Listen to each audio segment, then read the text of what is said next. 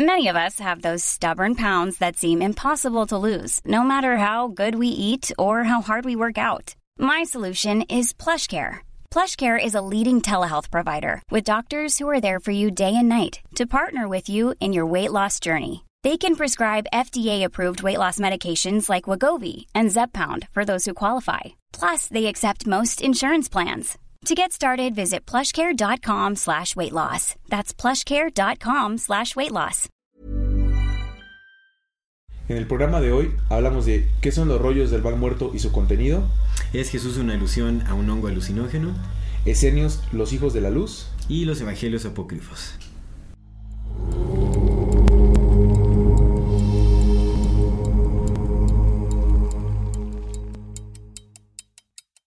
Bienvenidas todas las personas que nos ven y nos escuchan. Esto es Amor Fati. en la infinita brevedad del ser. Yo soy Aldo Acra. Yo soy César Jordán. El tema de hoy es el enigma de los manuscritos del Mar Muerto.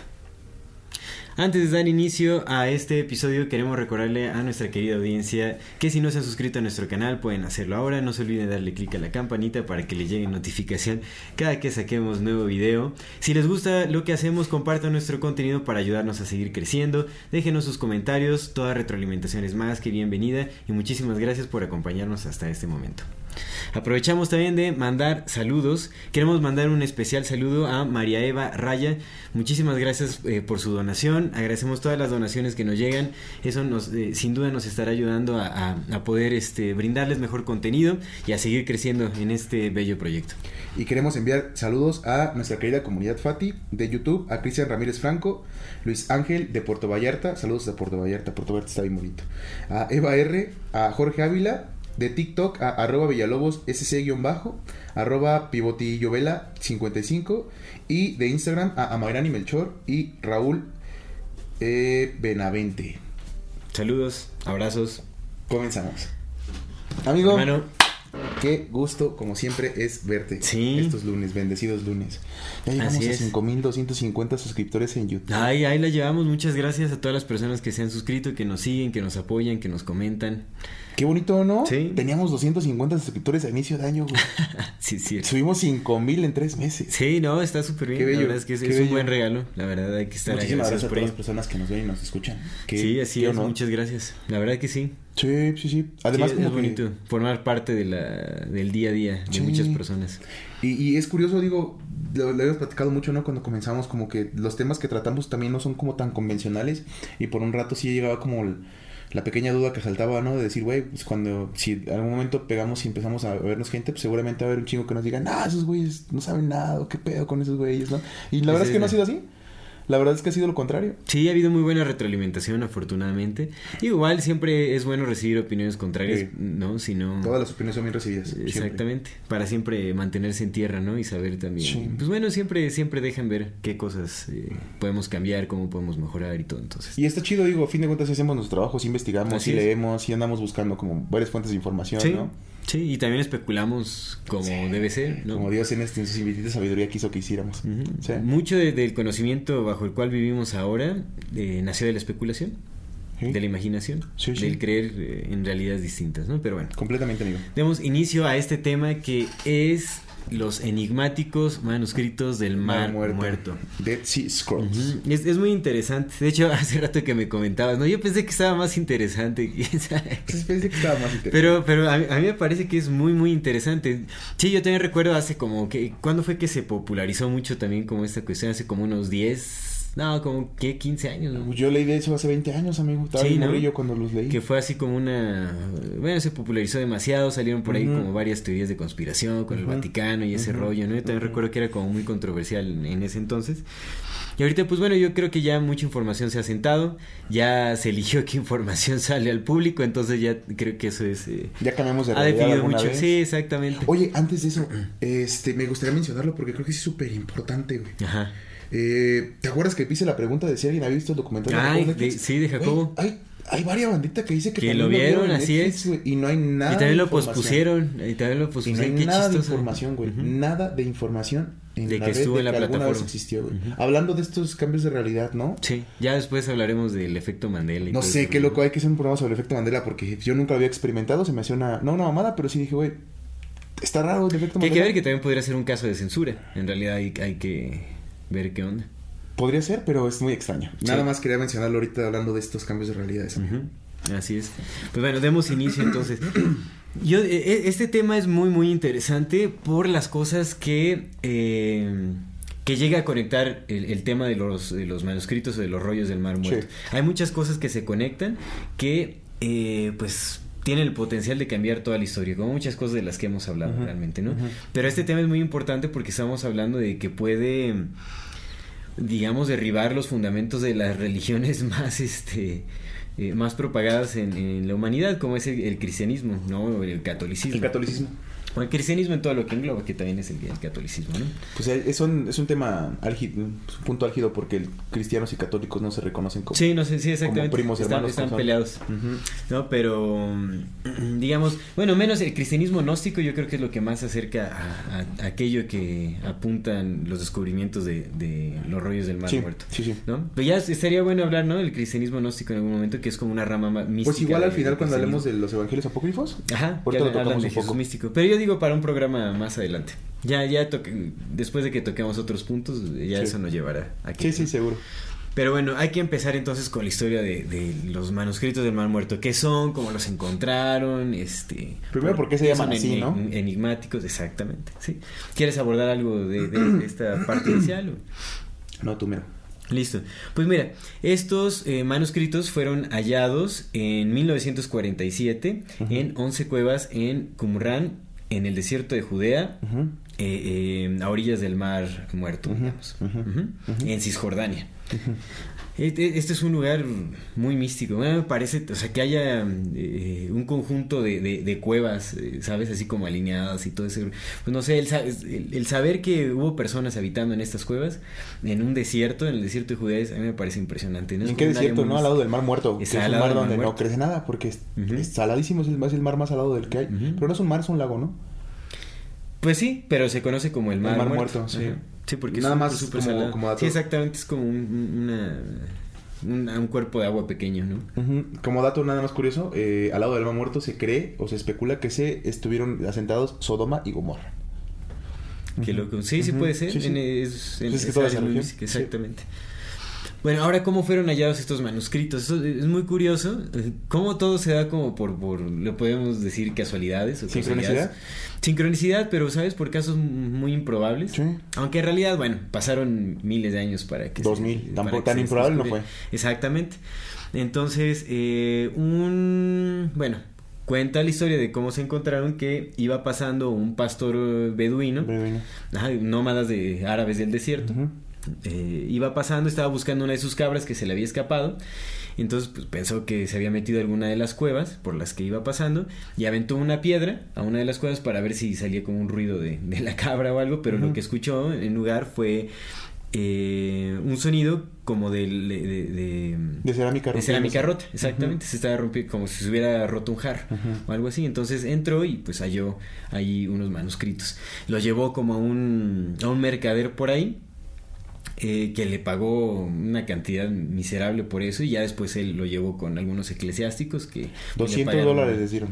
sí 200 dólares 200 de- dólares les dieron, imagínate. no no pues no es Los nada. vendieron, les los vendieron como... cuando la siguiente venta fueron 250 mil dólares. sí no ya algo completamente distinto y ahorita están valuados en millones Millones, sí, seguro. es una, una, una cosa loquísima y El tráfico de documentos históricos o de más bien de, de vestigios arqueológicos es, es millonario también. Sí, millonario. Y muchos se Millonario. mueven en el mercado negro Sí, también. ¿eh? sí, Es completamente. Importante. ¿Eh? Eh, bueno, entonces, a, a- a raíz de que se encontró, se encontró, creo que fueron cuatro los primeros manuscritos, no recuerdo, fue una pequeña cantidad, pero a partir de que se encontraron, pues ya se y llegó a manos como de, de, de estudiosos. e Cuando los beduinos se dieron cuenta que estaban pagando, se pusieron a buscar un chingo. Exactamente, más bien, sí, como que los mandaron a buscar a todas las cuevas y pues, entonces creo que duró como 10 años la, La búsqueda. la búsqueda y encontraron eh, un aproximado de, no- de 900 manuscritos. Un montón. Un montón. Es un montón, es una biblioteca. Una biblioteca, muchos eran pequeños fragmentos que tuvieron que ir uniendo y un relajo, real- realmente sí era un, un rompecabezas armar todo eso y relacionarlos y descifrarlos. ¿No? Estos... Eh, que ahorita lo, lo, mencionamos como muy a la ligera o muy, muy así porque pues ahorita mucha gente sabe de los manuscritos, pero cuando, cuando se encontraron pues fue revolucionario porque estás hablando de encontrar eh, manuscritos de 2000 años en una cápsula de tiempo por 2000 años. Y con un montón de manuscritos. O sea, fue revolucionario el descubrimiento. Sí, porque de hecho son eh, mil años más antiguos que cualquier otro texto bíblico. Que cualquier otro texto bíblico. Y de hecho son considerados los textos bíblicos más importantes en la humanidad. Realmente lo son, ¿no? Porque de ahí nacen muchísimas cosas. Bueno, eh, digamos que los cristianos eh, o, los católicos, que realmente fueron los católicos quienes al final este, em, monopolizaron como la investigación de, los manuscritos del, Mar Muerto, eh, los utilizaron para dar como fundamento a, a su, a, su, religión, ¿no? Porque se encuentran dentro de, los textos hallados en, en estos manuscritos, están todos los libros del, del Antiguo Testamento, menos el libro de Esther. Que te comentaba, creo que en, el libro de Esther eh, habla de una reina en Persia, ¿no? Que salvó a, su pueblo de un pues de una masacre, de un genocidio, pero que en este libro no se, no se menciona a Dios. Entonces, quién sabe, quién sabe cuál habrá sido el, motivo de por qué no se, se este libro por ahí, pero bueno. Em, estos manuscritos están escritos en, en hebreo, en arameo y en griego. E incluso ah, encontraron algunas palabras en latín, me parece. Eh, toda esta información se puede encontrar en la, biblioteca digital de Levi, me parece que se llama así. Y hay una página de los Dead Scrolls.org. Sí, también hay, sí es esa. Ahí es, es, como la biblioteca de, de Levi, me parece, en donde está todo ese asunto. Y Dentro de, bueno, digamos el material eh, con el que estaban hechos los manuscritos, pues era papiro, o sea, papel, era eh, piel. Y, y uno muy peculiar, que a mí me parece que es muy interesante y es de los, el rollo más enigmático, es eh, un manuscrito este en cobre. En cobre, escrito en cobre. Y eso es muy, muy interesante. Manuscrito escrito en cobre. Un manuscrito escrito en cobre, exactamente. o grabado en cobre, sería lo correcto. Sí. Un manuscrito grabado en cobre. Eh, ahora, bueno, ¿qué tipo de textos eh, se hallaron aquí, además de, de estos libros del Antiguo Testamento? Eh, se encontraron textos em, legales, digamos, como de legalidad, se encontraron textos de eh, tácticas incluso de guerra. De guerra. Se ah. encontraron, eh, ¿qué más se encontró? Eran locos. Eh, había, como principios, digamos, este, religiosos de las, lo que le llaman sectas, ¿no?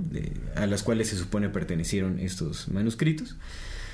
Que no se sabe si ellos fueron quienes las escribieron o solo las estaban resguardando. Ahorita mm, hablaremos de, de, quiénes son estas sectas del judaísmo. Sí. Y que, otros. Y bueno, en el, en el interesantísimo, en este rollo de cobre, eh, lo que se encontró y lo que lo diferencia de todos los demás es que estaban enlistados 64 lugares que, en donde se estaban escondiendo tesoros tesoros que incluían eh, oro, este, plata, bueno, piedras preciosas y otros manuscritos, otros documentos, artefactos, etcétera. Ahorita le daremos énfasis a este a este rollo porque es, tiene una conexión ahí muy muy extraña. Pero digamos que esa es como la eh, un poco en resumen, eh, qué son los manuscritos del Mal Muerto, cómo se encontraron. La, importancia de los manuscritos radica en dos cosas. Una, pues que son documentos de hace dos mil años, ¿no? Entonces, es común, ni mucho menos de, común encontrarse con testimonios eh, que sean de la época, porque uno, uno, podría pensar que la Biblia es un testimonio de hace dos mil años, pero pues la Biblia sufrió un montón de modificaciones y un montón de traducciones, y estos eran manuscritos que venían de, textos originales, ¿no? Sí, así es. Eh, de personas que vivieron en esas épocas. Sí, Entonces, esa es una. Y la segunda es que tenemos que comprender cómo está conformado el mundo actualmente. Eh, el catolicismo después de que el del imperio romano se, se deshizo y se, se, dividió en como en pequeños reinados, pues el catolicismo se fue para arriba, ¿no? Hubo, hubo un rato en el que en Europa, cuando, cuando todo, digamos que la mayor parte de la influencia eh, mundial o del mundo conocido en ese entonces, el llamado viejo continente, el, el imperio romano, perdón, la, el Vaticano, los, los papas tenían el mismo poder que reyes, o sea, eran, eran igual de poderosos. Por eso fue que eh, los ingleses se escindieron, hicieron su propia iglesia, porque tenían tantísimo poder de decirle a un rey, tú no te puedes divorciar porque estás casado. Y si no y te, si te divorcias te excomulgo. Y entonces el rey Jorge dijo, ah, pues hago mi propia religión con juegos de azar y mujerzuelas. Entonces, pues se fue. Pero bueno, el punto es que el catolicismo eh, marcó profundamente a la Europa de esos, de esos, de esos años y pues la globalización comenzó pues con el con el, la expansión de, de Europa, Sí. ¿no? De Francia, de España, de Portugal, se vinieron a conquistar América, Sí. evangelizaron a todos los a todos los americanos, ¿no? Los los los originarios de este continente. Eh, entre el catolicismo y el cristianismo fundaron las bases de una nueva sociedad. El- en el dólar está escrito en God We Trust, ¿no? Sí. La, la constitución de Estados Unidos está basada en principios cristianos. Eh, entonces, porque es importante entender todo esto de los manuscritos, pues porque la mayor parte de la configuración del mundo hasta hace unos cuantos años, en su mayoría el 70%, pues estaba basada en principios cristianos católico-cristianos, Sí. ¿no? Pues porque la globalización eso extendió, Estados Unidos es el país más poderoso del mundo, llegaba y Sí. imponía sus reglas a tal. Tú haces esto, ¿no? Entonces, por tanto, es importantísimo todo lo que marcan esto porque pues sí habla de ciertas fundaciones o bases que se ignoraron al- al- a lo largo del tiempo cuando se fue expandiendo todo el tema de- del catolicismo. Ahorita ya no se ve tanto porque pues ya la agenda cambió, lo que ya no se busca, ya no se busca una religión unificada, ¿no? Lo que se busca es un lo que está pasando ahorita, un desmadre libre. Sí.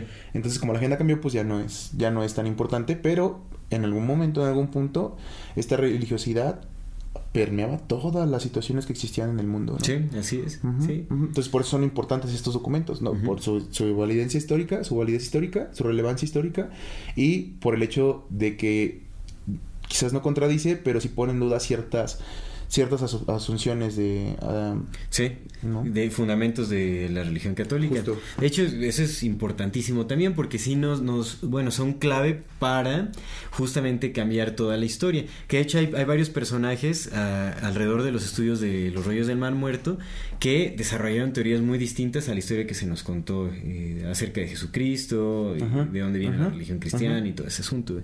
Como es el caso, por ejemplo, de, de, de John Marco Alegro. Mm. Que de hecho John Marco Alegro es un filólogo que estuvo a cargo del... eh, bueno, cabe, cabe mencionar que eh, hubo 12 personas encargadas del estudio de los rollos del Mar Muerto.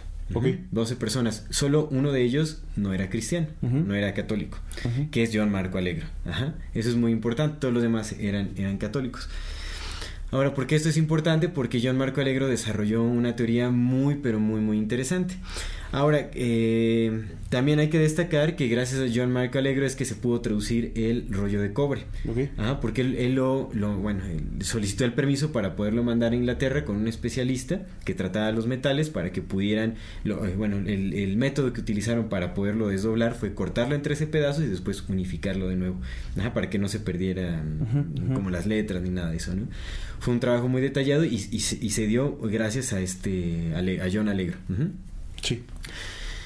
Él, eh, la verdad es que era un, un estudioso muy importante y hay que mencionar también lo que sucedió alrededor de los estudios de este personaje. ¿Por qué? Porque John- eh, John Alegro, John Marco Alegro. John Marco Alegre. Ajá. Ok. Porque él, él quiso publicar sus estudios, bueno, él realizó, él realizó, eh, traducciones de muchos de los escritos de los rollos del Mar Muerto y él quería publicar los estudios luego, luego de que mm, los había hecho. Él sabía que había ciertos errores como de, de traducción, pero él precisamente por eso eh, tenía urgencia de que se publicaran para que estuvieran expuestos a la comunidad científica, a los investigadores y que entre todos pudieran eh, llegar como a los acuerdos eh, sobre las eh, cuál es cuál es la traducción correcta de ciertas palabras, ¿no? ciertos fragmentos, etcétera. Pero él se encontró con eh, mucha dificultad porque justamente las traducciones que John Alegro había hecho arremetían completamente contra los fundamentos de la religión católica. Entonces, muy pronto hubo ahí problemas con los con los otros 11 personajes encargados de Es que la eran traducción de lo que eran católicos, claro. católicos, Sí, sí. ¿no? Entonces, obviamente estaban respaldados por el Vaticano y todo este asunto. De ahí también surge la teoría de conspiración de que el Vaticano estaba como queriendo retrasar el, el- la, la publicación de los Reyes Muerto y es cierta. Realmente Pues es, es que es el cierto. Vaticano es el Se Vaticano. tardaron 40 años en sacar las primeras publicaciones de las traducciones del Mar Muerto y supuestamente que es porque querían eh, eh, dar un buen resultado. Bueno, Hacerlo no, la verdad. e- Exactamente, pero no manches, o sea, realmente lo que estaban haciendo era ponerse de acuerdo sobre la verdad que iban a mostrarle a la gente.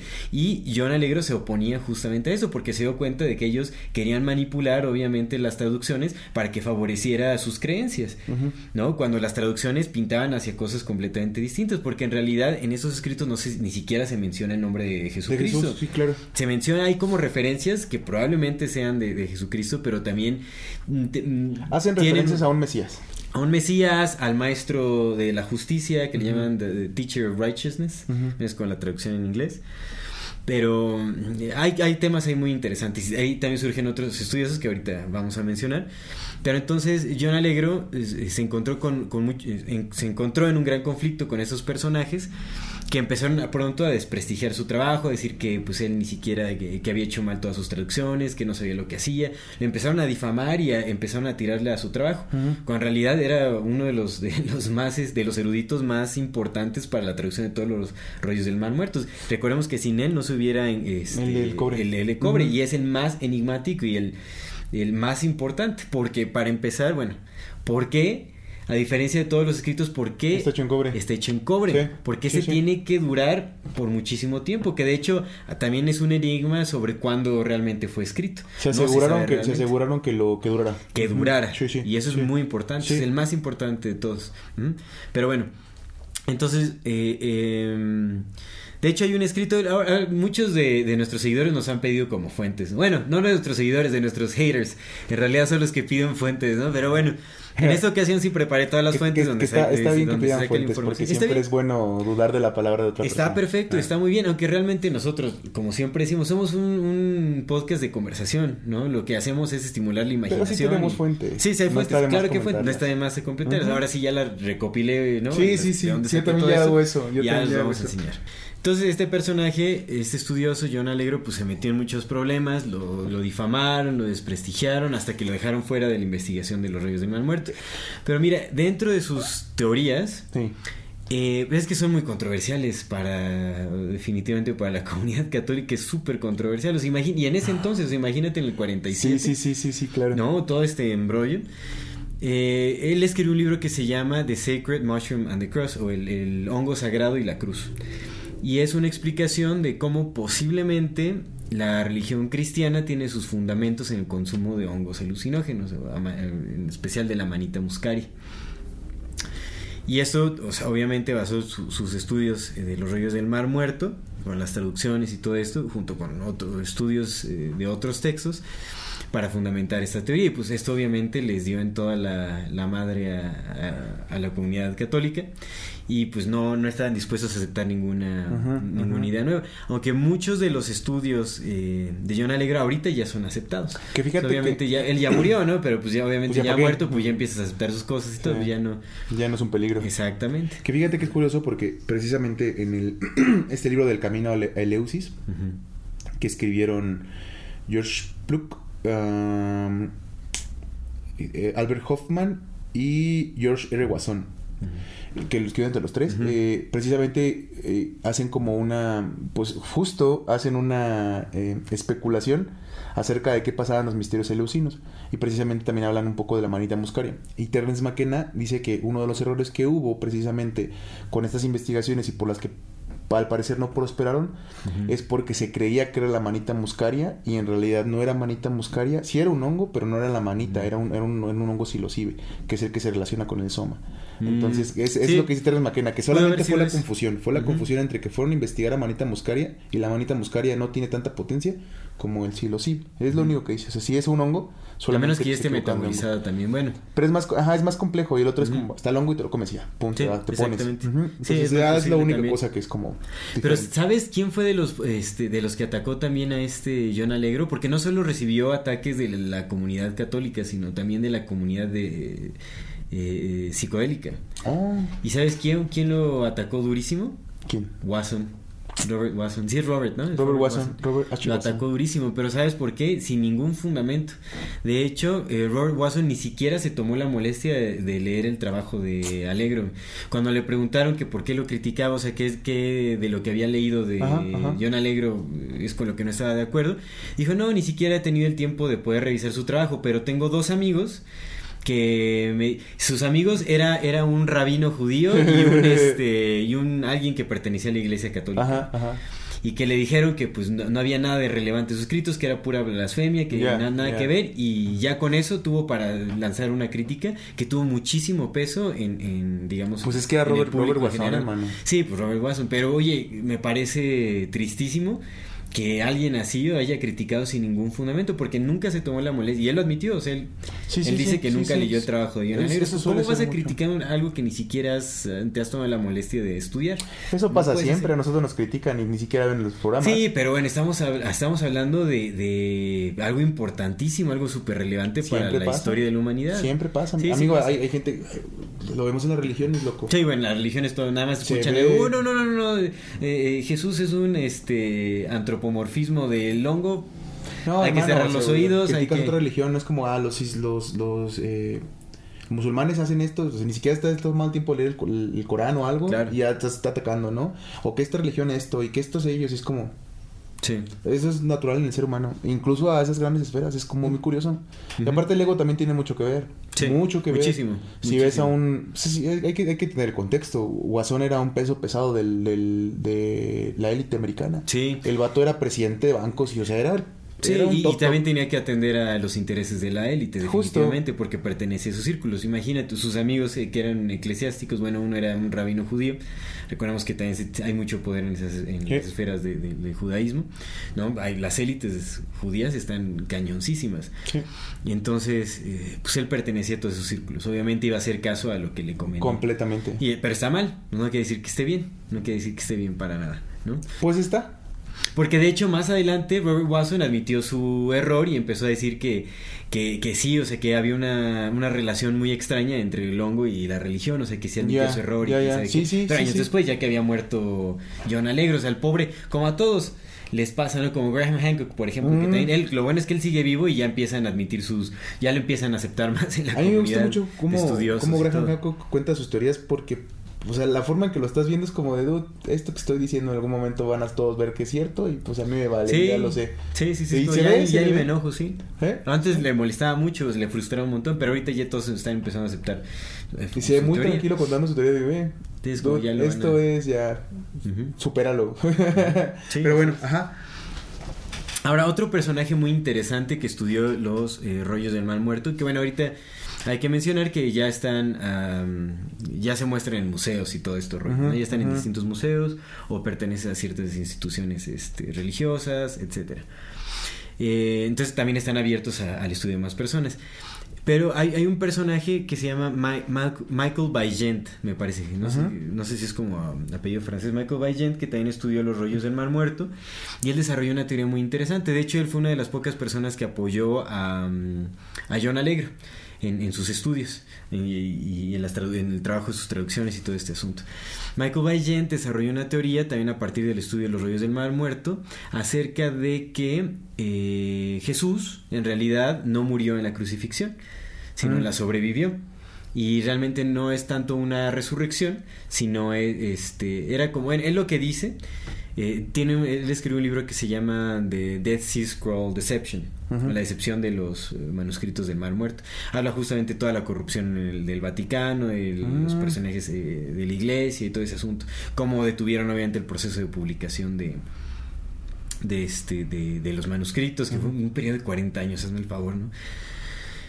Hasta que se pusieron de acuerdo para mostrar lo que querían lo que tenían que mostrar, claro. que respaldaba pues ya las creencias establecidas del catolicismo. Eso se hace siempre. Sí, eso sí se hace siempre, pero híjole, qué desesperación. Ya sé, amigo.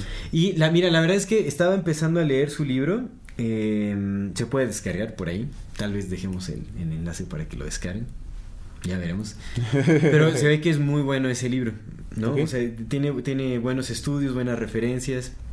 Y te digo que desarrolló esa teoría que él lo que dice es que fue como una especie de de, de como de, de, trampa, como que quisieron hacer creer que moría pero en realidad le dieron un, líquido que lo durmió y después como que lo revivieron eh, a, Jesucristo. Realmente no recuerdo bien como los motivos por qué hicieron esta, como todo este todo ese asunto, no sé si era como pues para salvarlo. pues es el drama, loco. Pero eh, no sé si era como para salvar a, Jesucristo o eran como motivos también de, para manipular la percepción. O sea, realmente no sé cómo es el asunto. Pero digamos que esta historia eh, empata un poco con lo que se cuenta de los esenios eh, o otras versiones sobre la historia de los esenios y a qué se dedicaban y lo que hacían y también justamente en este suceso de la, de la resurrección. Ahorita hablaremos más a profundidad de los esenios, pero es interesante tener este personaje Michael Bayen, que también fue súper criticado en la, en la comunidad eclesiástica difamado, desprestigiado, pues lo mismo que hacen siempre, ¿no? Entonces a él también le, fue mal en eso, pero es muy interesante como lo que propone. Porque pues son teorías que eh, van completamente fuera de, lo establecido. ¿no? Y él realmente lo escuchas hablar y dice, pues es que realmente no entiendo por qué es un gran problema el, cuestionar, el cuestionar los fundamentos de eso. es, así es como se llega a un nuevo entendimiento sobre las cosas y, no nos acercamos más hacia, hacia la verdad. Pero bueno, pues nosotros ya sabemos por qué sí bloquean todas las cosas. Pues sí. En fin. Pero entonces, John Alegro y Michael Vallent son unos personajes muy, muy interesantes que vale la pena también estudiar. Eh, em, que bueno, giran alrededor también de los estudios de, los manuscritos del, Mar Muerto. Y desarrollan teorías eh, que van completamente fuera de lo establecido. Ahora, me gustaría que platicáramos acerca del rollo de cobre. Sí. Porque hay una conexión súper interesante. También el rollo de cobre es muy enigmático, justo como mencionábamos eh, anteriormente, es, es, diferente a todos los demás. Pues es de cobre de entrada. No es un texto, no tiene textos bíblicos, no es completamente fuera de, de, todo este, de este asunto. Y justamente de las traducciones que hizo John Alegro, que son las traducciones oficiales, ¿no? Es, es, es, es muy irónico, pero bueno. Eh, eh, se encontró justamente un listado de 64 sitios en los que estaban enterrados o escondidos unos tesoros. Supuestamente en... Em, eh, en el, bueno, se dice que, que, estos tesoros pudieran haber sido localizados en el templo de Salomón, o el primer templo que le llaman. Mm. Que el primer templo de Salomón fue destruido para Salomón también es un personaje bien interesante. Sí. El vato convocaba demonios y era mago y era hechicero y era... Sí, sí, Era rudo el Salomón. Sí, sí ah. tenía, sí tenía ahí... Pues el, profeta José, ¿no? El soñador. No, no interpretó sueños de rey Salomón, ¿o eran otros tiempos? eran, eran otros tiempos, José estaba en, en, Egipto, carnal. Sí. José le interpretó sueños a un faraón. Ever catch yourself eating the same flavorless dinner three days in a row? Dreaming of something better? Well... HelloFresh is your guilt-free dream come true, baby. It's me, Gigi Palmer. Let's wake up those taste buds with hot, juicy pecan-crusted chicken or garlic butter shrimp scampi. Mm. Hello Fresh. Stop dreaming of all the delicious possibilities and dig in at HelloFresh.com. Let's get this dinner party started. I'm Sandra, and I'm just the professional your small business was looking for. But you didn't hire me because you didn't use LinkedIn jobs. LinkedIn has professionals you can't find anywhere else, including those who aren't actively looking for a new job but might be open to the perfect role, like me. In a given month, over 70% of LinkedIn users don't visit other leading job sites. So if you're not looking on LinkedIn, you'll miss out on great candidates like Sandra. Start hiring professionals like a professional. Post your free job on linkedin.com/people today. Era un faraón. Sí, Salomón vivía por Babilonia. Ah, sí, cierto. Ah, era de Babilonia, sí, cierto. Sí. Y pues está acá y Babilonia está acá. Pero bueno, entonces el templo de, de, Salomón que destruyeron y ya después se forjó el templo de Herodes. Sí. No, realmente no se sabe. Este es muy enigmático. Ese templo lo, lo, destruyeron y lo construyeron como cuatro veces. Sí. Pero bueno, digamos que en, como en tiempos históricos se habla del, del, tiempo del primer templo y el tiempo del segundo templo. Chimón. Entonces, se cree que posiblemente este, este rollo del mal muerto pudiera ser del, tiempo de, del primer templo. Pero ni siquiera se sabe porque se cree que puede ser más antiguo todavía. Y a eso es, lo que va, ¿no? Digamos, es muy inusual porque en lugar de tener algún texto bíblico, en lista 64 sitios donde hay este, tesoros que guardan no solamente metales preciosos, eh, sino también otros escritos importantes o algunos artefactos importantes. Incluso por ahí se, se, se, teoriza que podrían estar hablando del, del, arca del convenio, de algunas otras cosas por ahí. De la alianza. El arca de la alianza, Ajá, sí, sí, Bueno, es que en, inglés es The Ark of the Covenant, sí, sí, el arca de la alianza. Así es. El arca de la alianza también está el arca de la, es, es todo un rollo. Fue a buscar el Arca de la Alianza. Tuvo una expedición para buscarla. Ajá, sí, sí, ah. sí.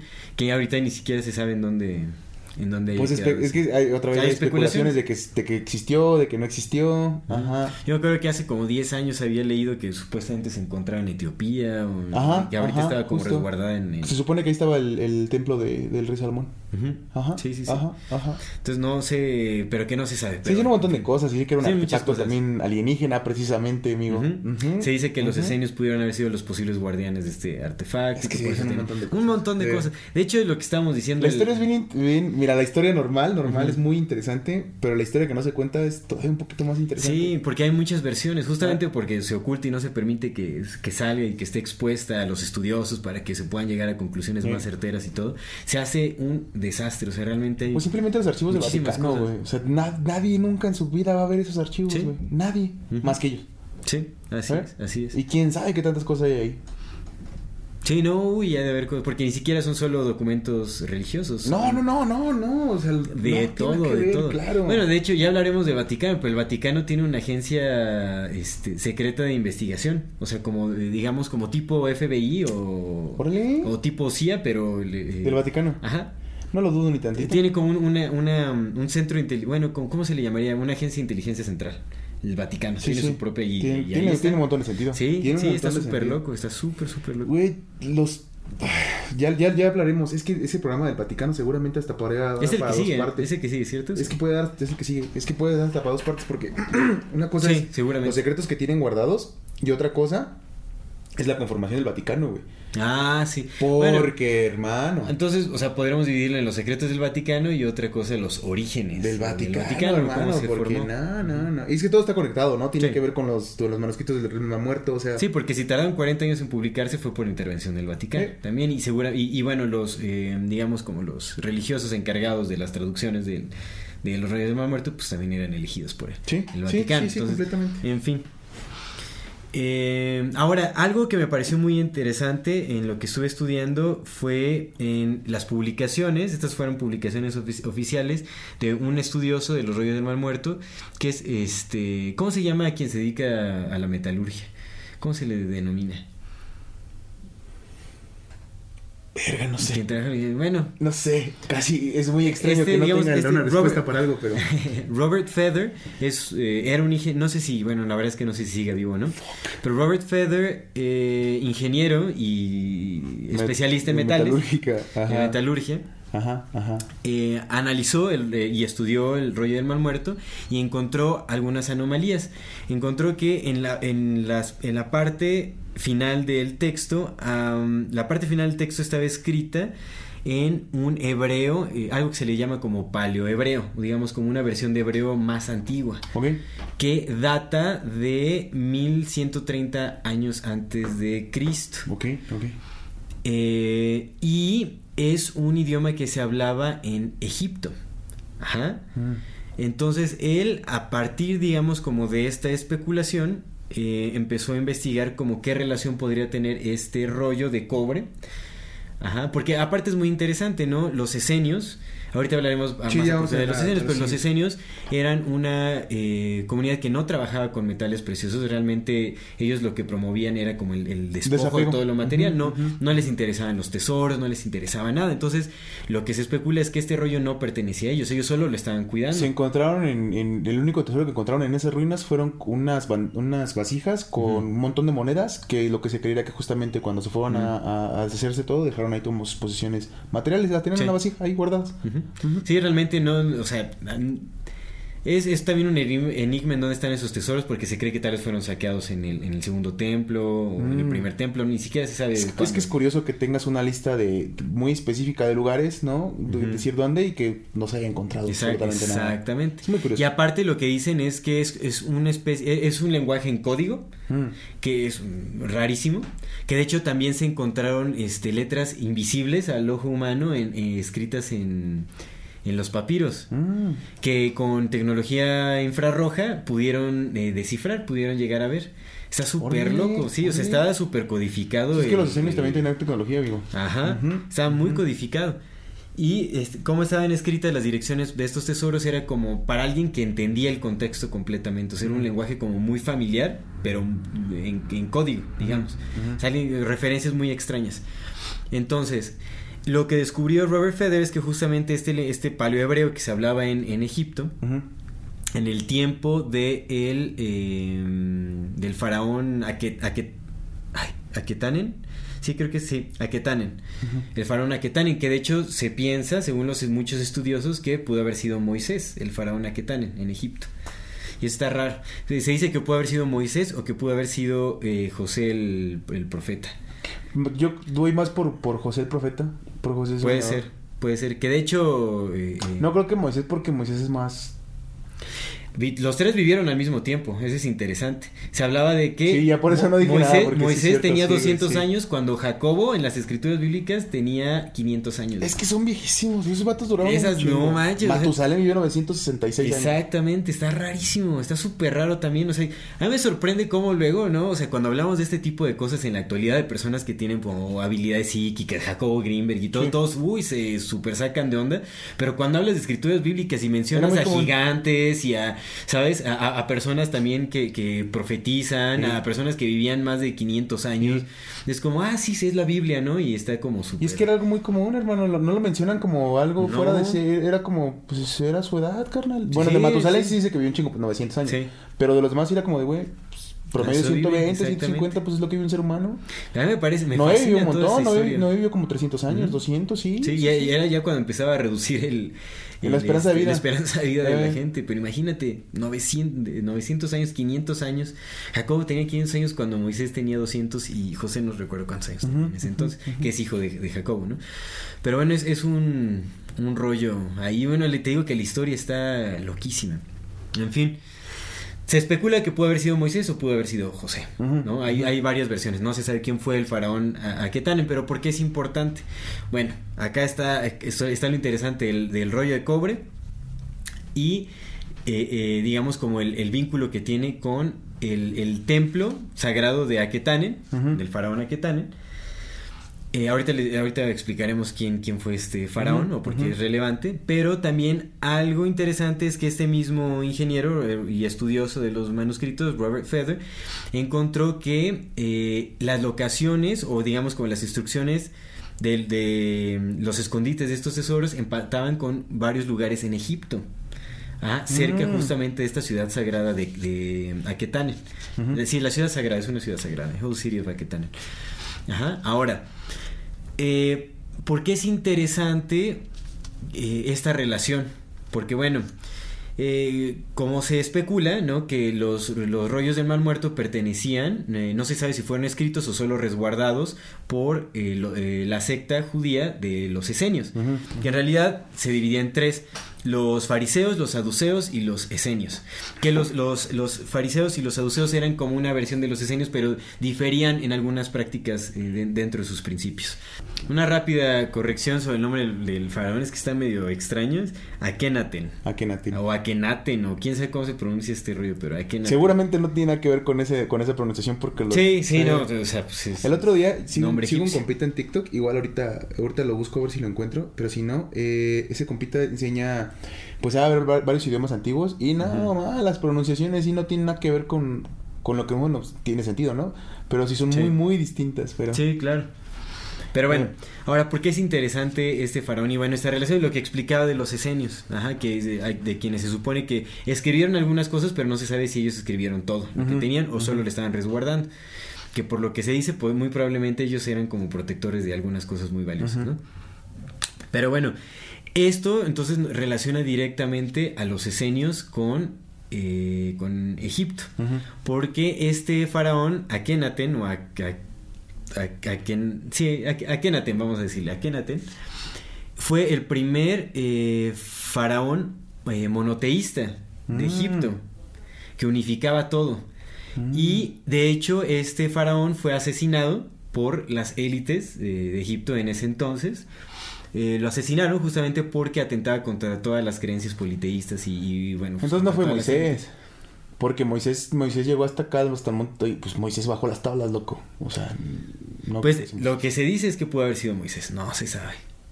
que creo que trae sus 15 y se le rompió. Pero, la- pero las ta- es que las tablas, eso es otra cosa, también se cree que los esenios pudieron haber trasladado las tablas. Ujú. Pero bueno, Eso es, eso es, es- eh, por eso es que eso es muy interesante, Ya, porque es ya. una transcripción de la historia completamente, Completamente diferente a lo, que, a lo que conocemos. Ajá.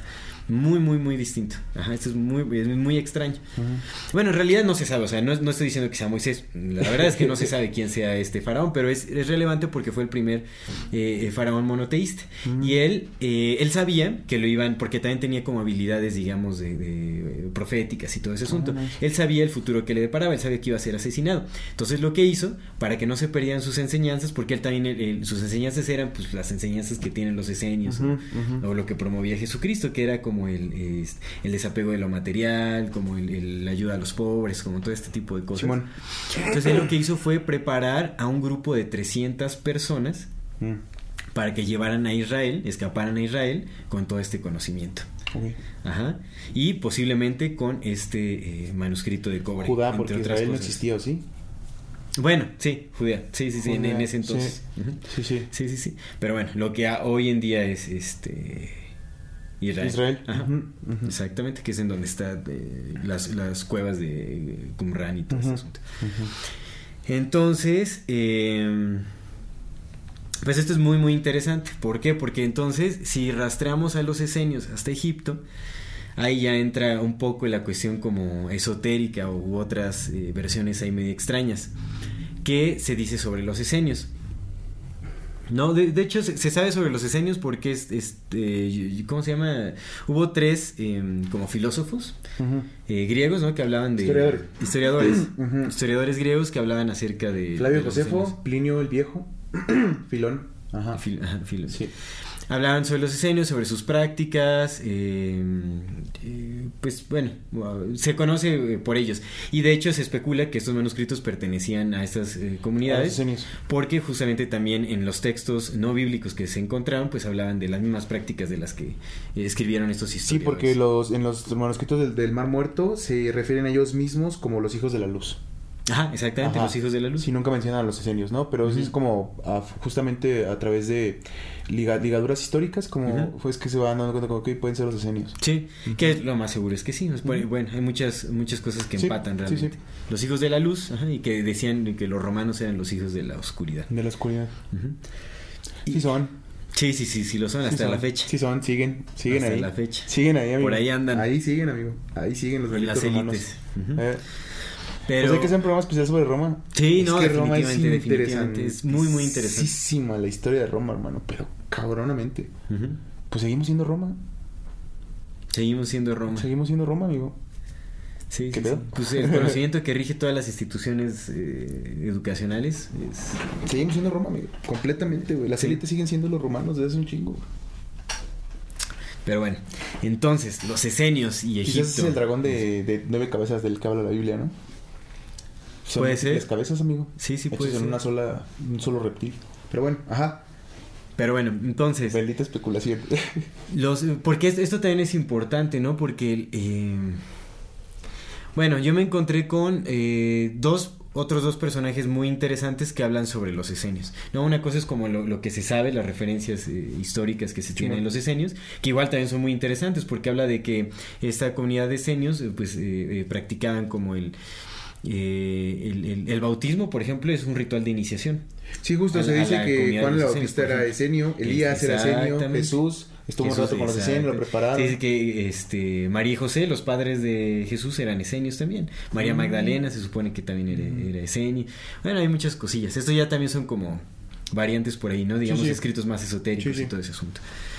Pero, eh, entonces lo que se dice de los esenios es que pues ellos también practican mucho la sanación con manos, lo que hacía Jesús, por ejemplo. Mm, todo ese tipo de... También el, eh, vestían con túnicas blancas, La oración y la meditación. la oración y la meditación. La alimentación. La alimentación, La alimentación ajá. es fundamental. el ayuno, por ejemplo. El ayuno, amigo, claro. todo este tipo de cosas. Jesús practicaba todo esto. Sí, todo todo sí. lo que hacen los esenios lo, lo practicaba Jesús según se, se, se dice o se sabe. Sí, sí, sí.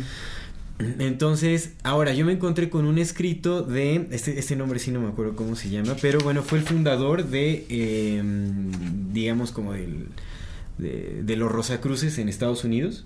Y le llaman, eh, no sé cómo sería la traducción en español de im- Imperator o el, el Imperator, que es, el impera- imperador, impera, ¿Cómo sería la traducción? Bueno, no sé. Pero fue el fundador. Fue el fundador, este. mm, eh, H. Spencer Lewis. Ajá. Que fue el fundador de los Rosacruces en Estados Unidos. Ok. Un personaje muy, import- muy importante. Él tenía, pues, sabemos que, eh, ¿no? Quienes están en logias o en fraternidades y este asunto, eh, por lo general tienen acceso a, a información que es oculta. eh, ya sea por escritos que son ocultos o también por eh, transmisión verbal de Yo estuve historias y en varias una cosas. organización, ¿te conté? No, no me contaste. Pero es como de las más tranquis. Se llama, seguro los conoces, son- se llama Rotary International. Ah, sí, Simón, sí, lo de Simón. los Esos compas, eh, Rotaract y todo eso. Oficialmente son los que acabaron con la polio. Ah, ok.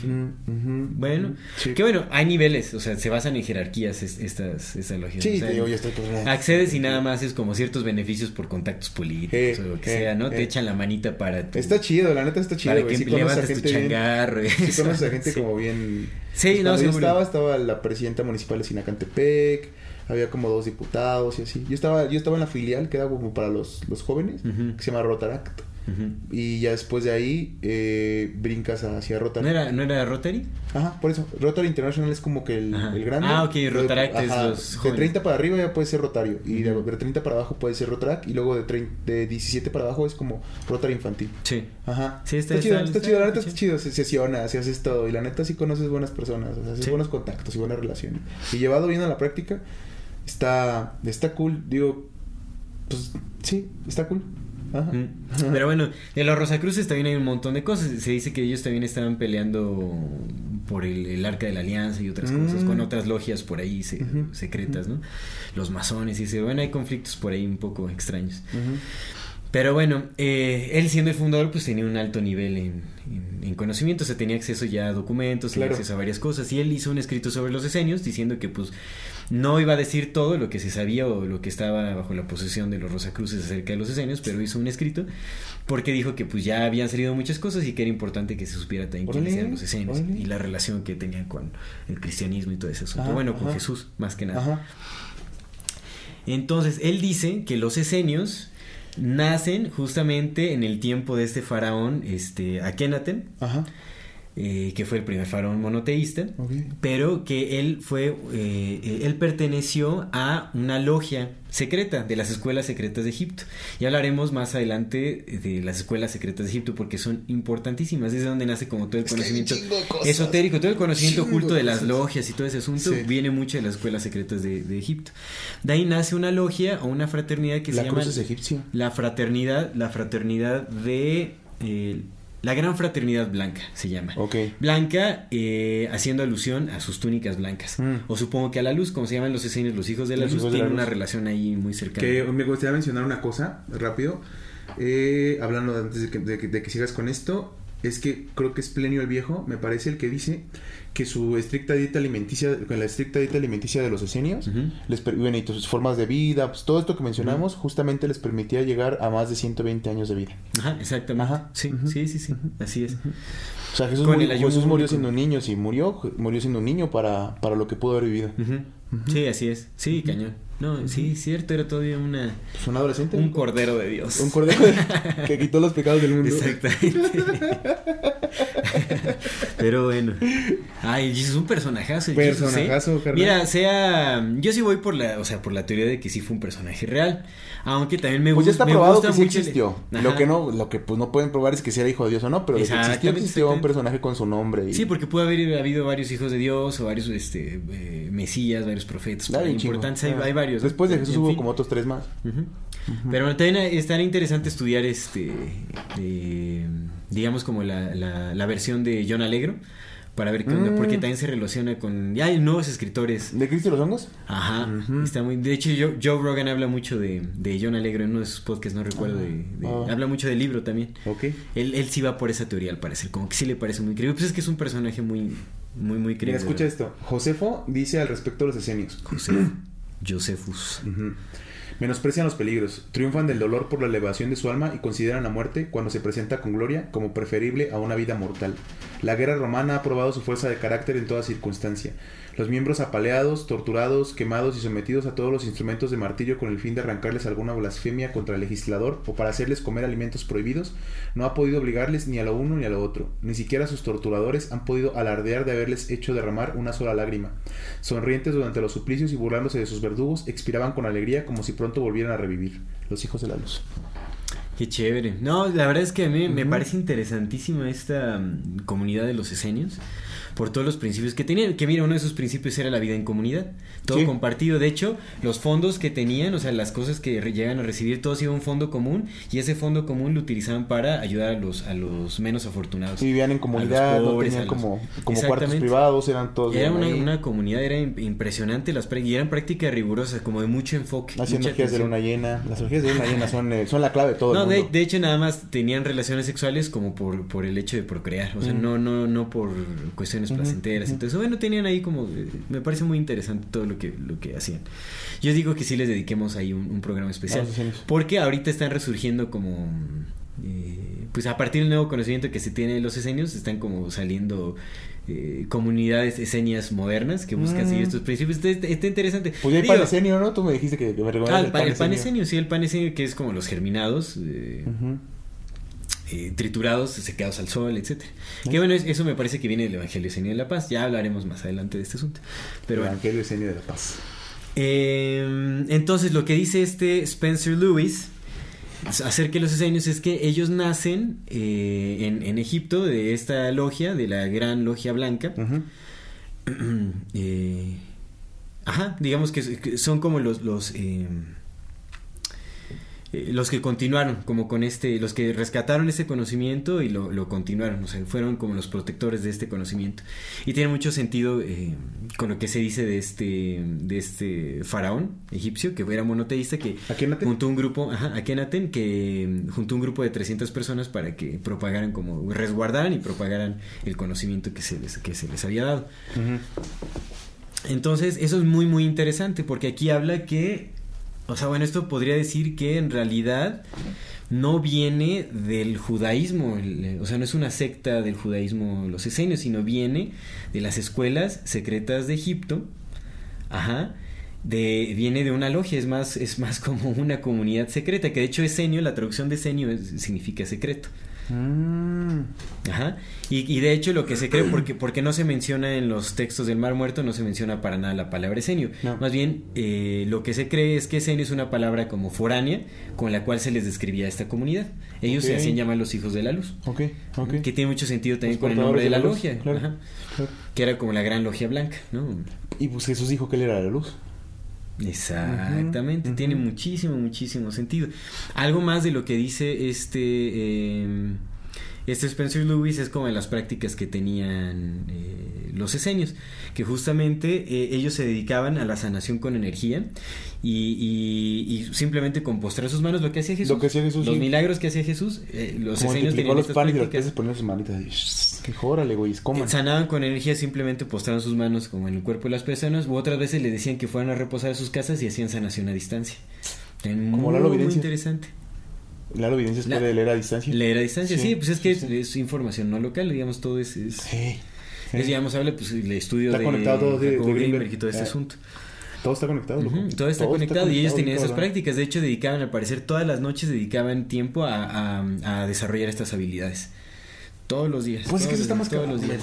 Es, que sí, carnal, naces en una, en una, en una cultura en la que te, lo meten desde niño que puedes hacerlo y aparte lo practicas, seguramente eventualmente vas a poder hacerlo. Exactamente. Sí, no, así es. De hecho, ellos eh, estaban conscientes o estaban esperando la encarnación de Jesús bueno, del, del Mesías, del Mesías en el cuerpo de Jesucristo. Mesaya. Que de hecho, algo también de lo que dice este texto es que ellos se encargaban, como dentro de los estudios que realizaban, era el estudio de, de, de, todo el proceso de encarnación de las almas. Mm.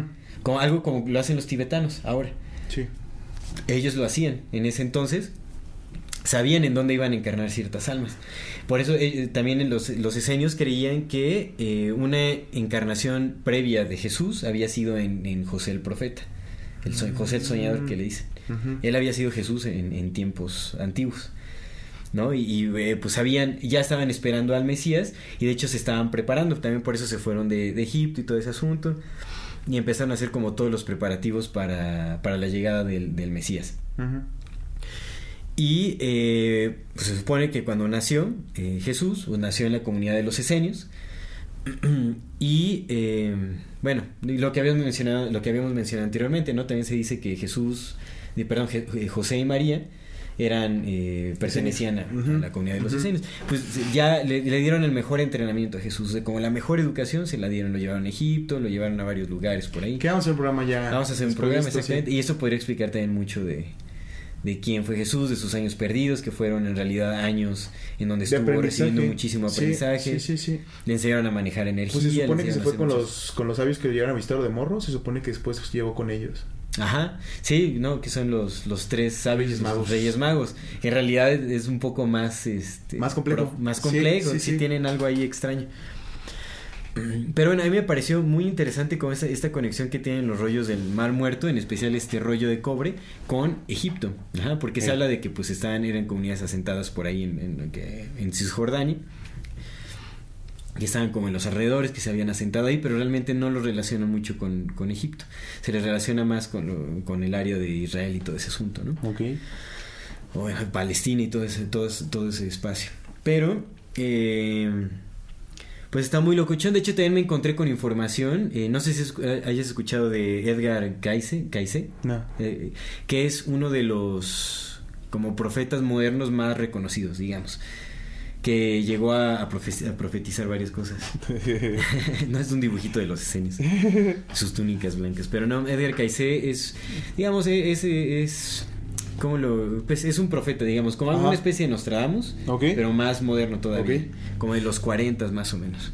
Ah, muchísimo más moderno también. Sí, sí, sí, sí. Ajá. Más moderno es de lo más moderno. Pero él llegó a, digamos, como a hablar de muchísimas profecías que había en sueños. Él hacía como proyecciones astrales, canalizaciones, como para recibir información y él habló de los esenios. Antes de que se publicara justamente todo eso de los rollos del mar muerto él ya había hablado acerca de los esenios varias cosas. De hecho él, él lo que decía es que porque bueno en, en ese entonces se creía lo que sabía de los esenios se pensaba que las mujeres no estaban para nada relacionadas con esta comunidad. Y algo que dijo Edgar Cayce es que de hecho había, aparte de que no solo había mujeres involucradas en la comunidad de los esenios, había una que lideraba a toda la comunidad eh, que es, le, tenía el nombre de Judy. Le puso Judy, no sé de dónde sacó ese nombre, pero era como Judy. Y ella era quien, este, era como una de las encargadas de, la comunidad, o sea, era de las cabezas de la comunidad, de los esenios. Y eso es muy interesante porque él habló de mujeres y todo eso cuando no se creía que, eh, cuando se creía más bien que los esenios eran exclusivamente hombres. Pues si venían de Egipto, Egipto tiene una larga tradición de, de emperatrices. Sí, así es. y, bueno, ya más adelante en, vestigios arqueológicos, o sea, en que encontraron también esqueletos y todo eso de mujeres, y ya se supo que sí, las mujeres estaban también involucradas en, en, las prácticas de los esenios y todo eso. Pues tienen una participación relevante en la sociedad también. Sí. Mucho más de lo que se nos ha hecho creer.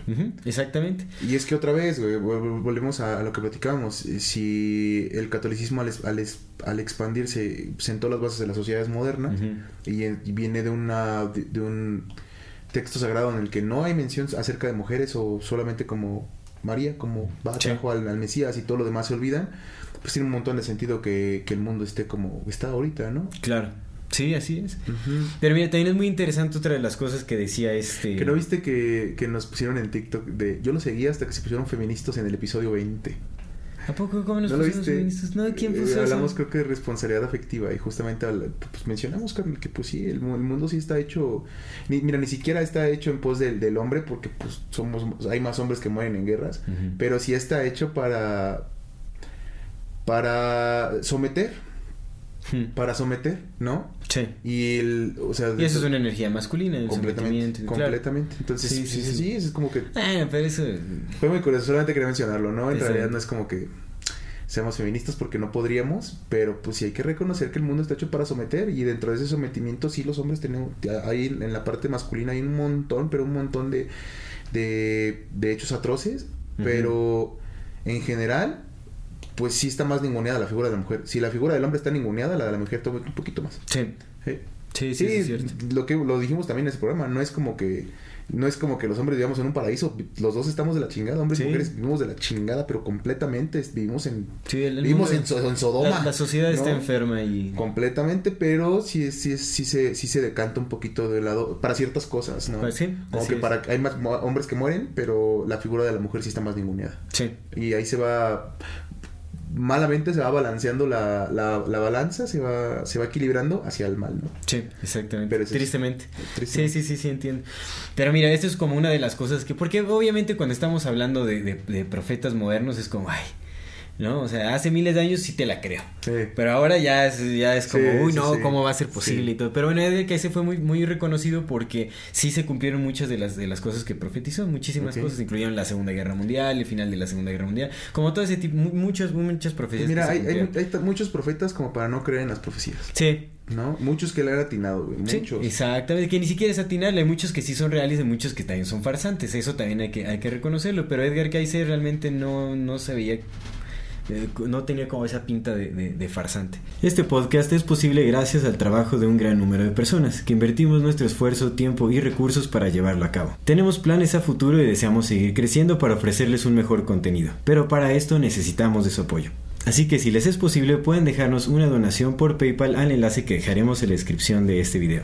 Si no les es posible, recuerden que compartiendo nuestro contenido también nos ayudan bastante. Amamos lo que hacemos y agradecemos mucho su compañía. Muchas gracias por acompañarnos y seguirnos durante este y otros episodios. Continuamos. Algo más de lo que decía Edgar Cayce que me pareció curioso es que eh, que empata con los estudios de Michael Vaillant o con la teoría de Michael Vaillant que bueno obviamente existieron en tiempos muy distintos Michael Vaillant es más reciente eh, decía que los esenios ayudaron a Jesús en su resurrección. O sea que con las técnicas de sanación que, te- que conocían, de energía y todo ese asunto, ellos fueron, lo auxiliaron y lo revivieron, digamos, lo resucitaron. Recordemos que Jesús también tenía la habilidad de resucitar a los muertos. Y lo hizo con gente. Lázaro. ¿Y cómo? Y de matar gente. ¿Y de matar gente? o Sí, eso sí no me ahorita, ahorita, ahorita yo traigo unos datos bien chidos. Ah, ok, mira, Eh, está lo que... Sí, que se dice que Jesús era un guerrero también, ¿no? ¿O qué? Ahorita, ahorita vas, Bueno, a ver. vamos a ver. Ahorita vas a ver lo sabroso. A ver, vamos a ver la, Jesus. la, la crema. Pero me parece interesante, ¿no? O sea, cómo, cómo se van uniendo varias cosillas. O sea, desde el fundador de los Rosacruces, con Eder Cayce, con el ingeniero Robert Feder, Ujú. ¿no? Con eh, hasta Alegro, ¿no? Que él tenía una teoría completamente distinta acerca de que pues Jesús era una... Era un hongo. Era un hongo, exactamente, una alusión al, al hongo Sí, alucinógeno.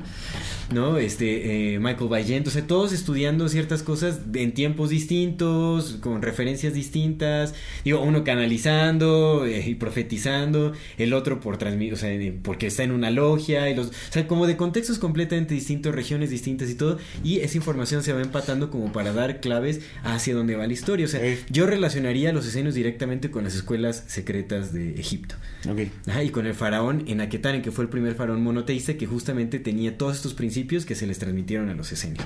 Y los esenios, bueno, también se sabe que se encargaban de proteger escritos sagrados y, Sí. y tesoros y otras cosas. ¿no? Sí, sí, Entonces, sí, sí. A ver, saca el... ¿Ya? ¿De los, de los man- Sí. rollos?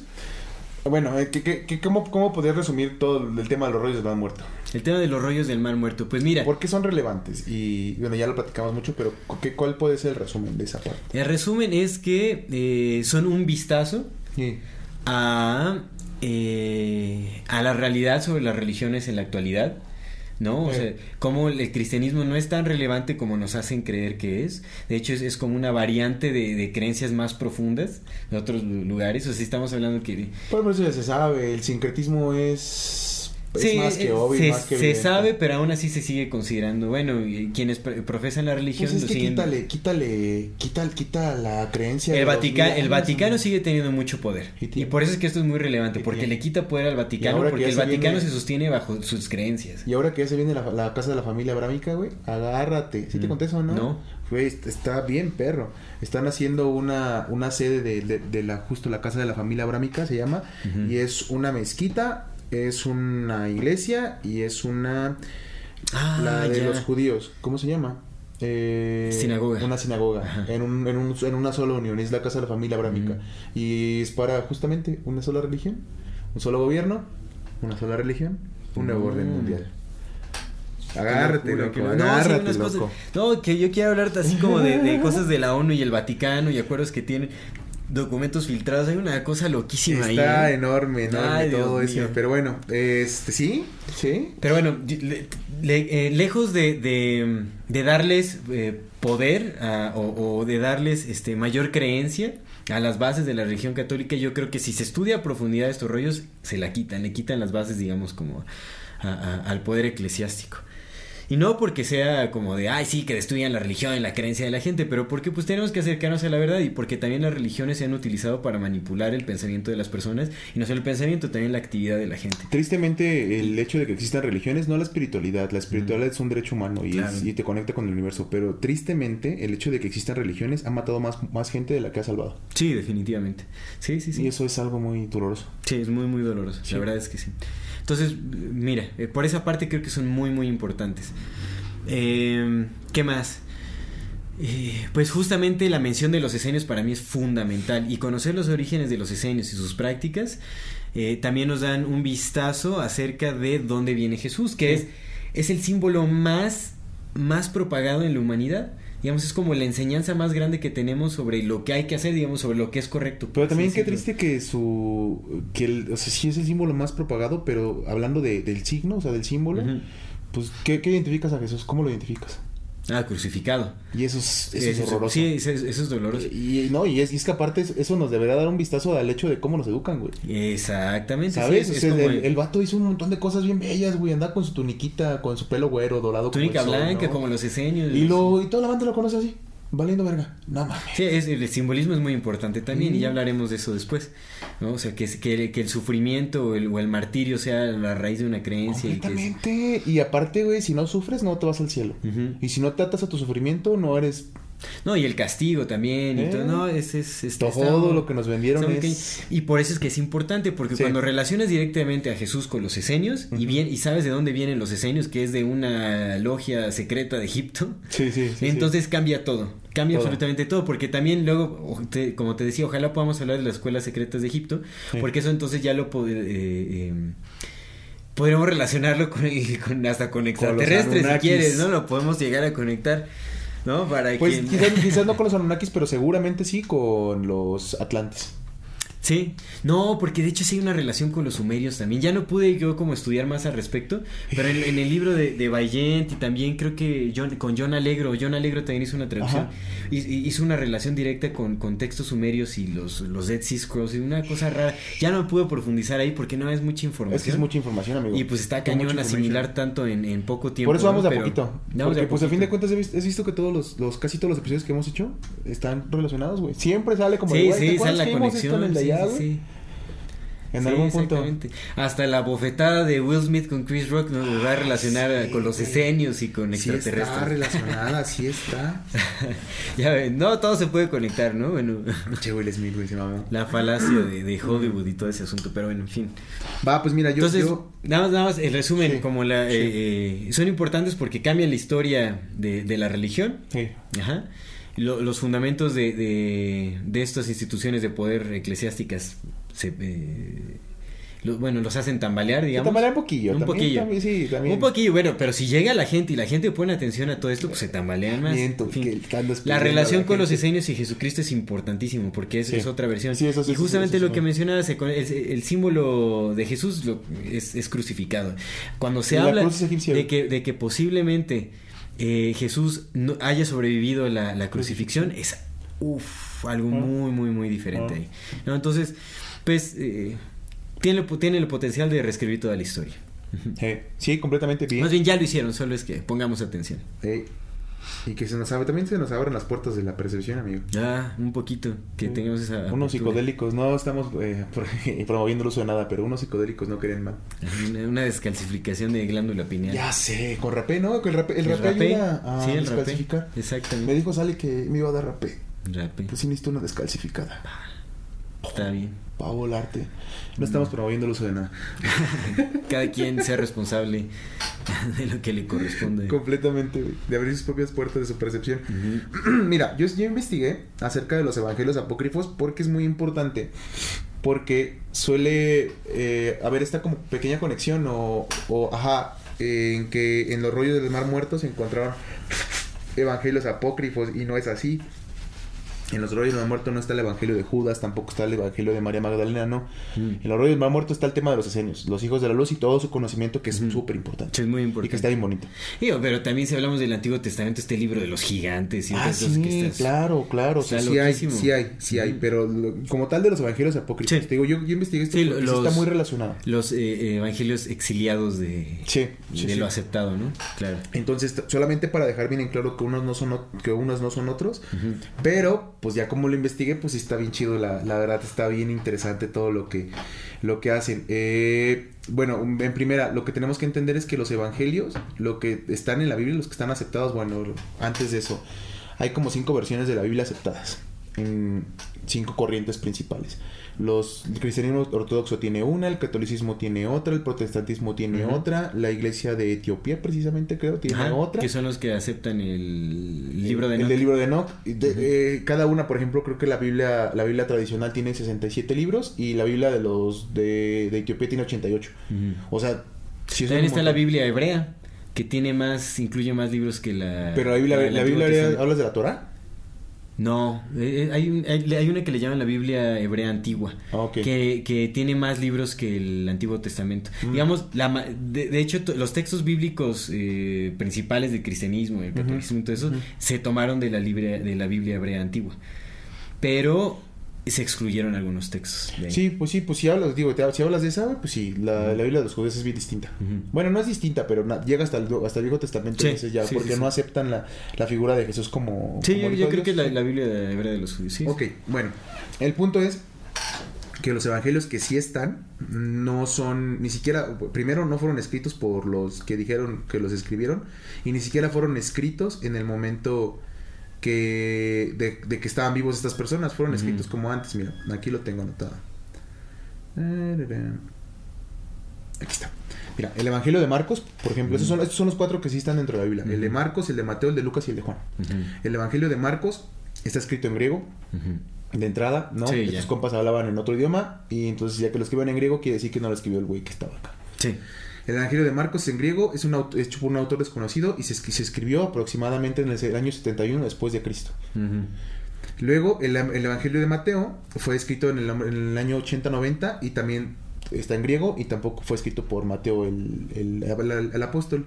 El Evangelio de Lucas fue escrito en el año 90 y el Evangelio de Juan en el año 100 después de. Cristo. Es decir, pues ya, ya estos compas estaban muertos porque tal vez ni siquiera por vejez, pero pues cuando hubo la persecución cristiana se echaron a todos.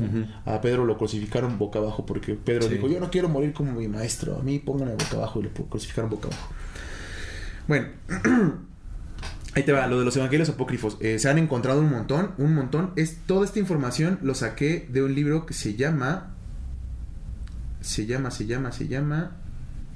ah, ah, ah, che, es que como noto un montón de cosas, amigo. Todos los evangelios se llama el libro. Mm. Es un libro como 800 páginas. Sí, sí, me, sí, me- sí, investigué, no lo leí todo, obviamente, pero sí me puse machín. Todos los evangelios canónicos y apócrifos, editado por Antonio Piñero. Y ahí vienen Mm. todos los evangelios, todos los que se han encontrado, tanto los que están como los que no están.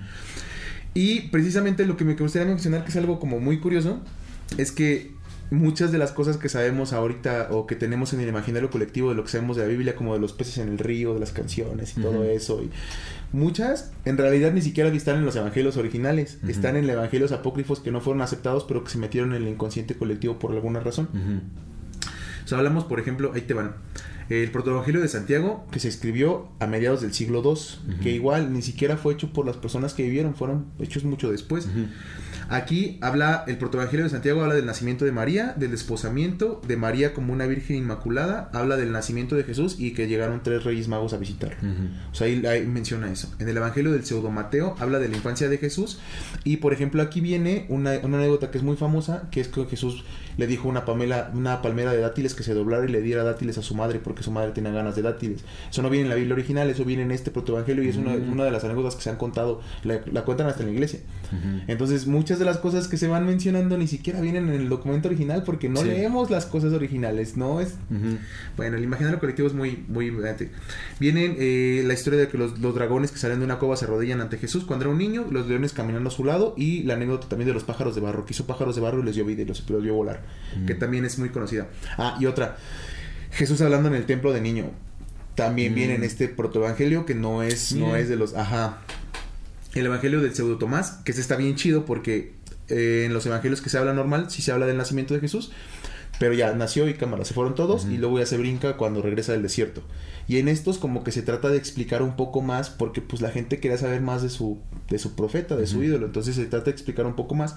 Y en este del evangelio de Pseudo Tomás está bien interesante porque aquí lo que te decía, Jesús mató a dos niños que le cayeron mal. Uno, Jesús estaba jugando, pues era un niño, tenía como tres o cuatro años y estaba jugando con, estaba haciendo diques de barro y los estaba llenando con sus poderes, hacía que se llenaran de agua, estaba cotorreando porque dijo de Dios. Entonces llega un niño y se los deshace y lo mata, güey.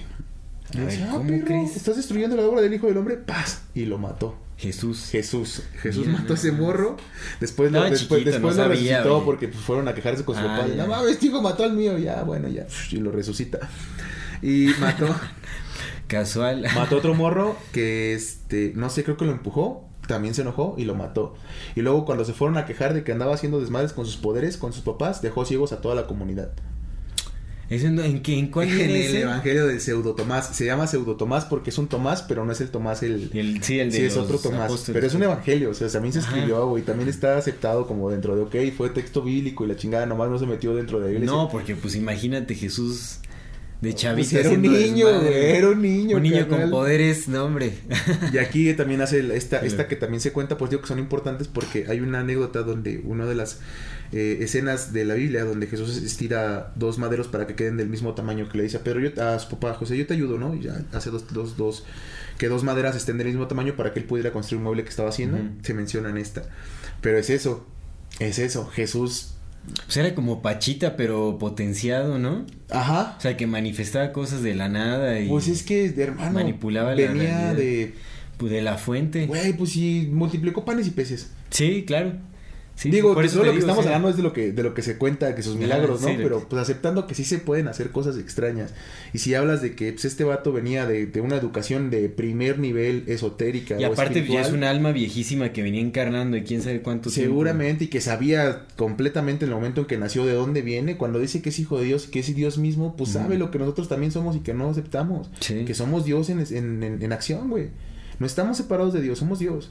¿No? Ni siquiera somos una parte de Dios, Sí. somos Dios, güey. Se está conociendo a través de nosotros y lo hace porque se divierte, Claro. porque le gusta y por amor, güey. Si todos lo aceptáramos, podríamos hacer las cosas que Jesús hizo. Pero, Solo no matemos. Sí, no, no, no hay que matar a los morrillos. Bueno, lo, lo resucitó, güey. Lo, Lo resucitó. resucitó, sí, mira, digo, bueno, válido, ya, ya, se vale. ya aprendió. Se vale. Si lo vas a resucitar. Si, lo vas a resucitar. También probó sus poderes ahí, güey, porque es que después resucitó a Lázaro. Ajá. Sí, sí, sí. Tal vez lo mató también él. En un arranque de locura dijo, ay, güey, me chingué a Lázaro. Ah, No, no, no, Cuando creo, convirtió el agua en vino, ya no supo qué hizo y dijo, ay, Lázaro, carnal, vete, güey. Ya andaba yo bien acá. no, no, no. Pero bueno, eso hizo Jesús. El Evangelio de Pedro habla de la resurrección de Jesús. El Evangelio de Pedro tampoco entró en, en la, en, la, en la ¿Qué Biblia dice sobre la resurrección? eh? Está súper interesante eso. Fíjate, eh, Es que a mí me interesa, o sea, porque puede ser muy viable esa teoría de que, de que sobrevivió la, la o sea, sobre- sobrevivió la Ahí te va. El Evangelio de Nicodemo dice que en el periodo de que se murió Jesús, en el de la resurrección, lo que hizo fue que descendió al infierno. En el infierno le dio sus putas al diablo. y sacó del, del infierno a Adán, a David, a Isaías, a Jeremías. Ajá. Lo sacó del infierno porque estaban ahí esperando, esperando la, la llegada del Salvador. Entonces fue, le metió sus putazos al diablo, lo rescató. Y que el diablo también tenía un hijo, le dio sus putazos al hijo.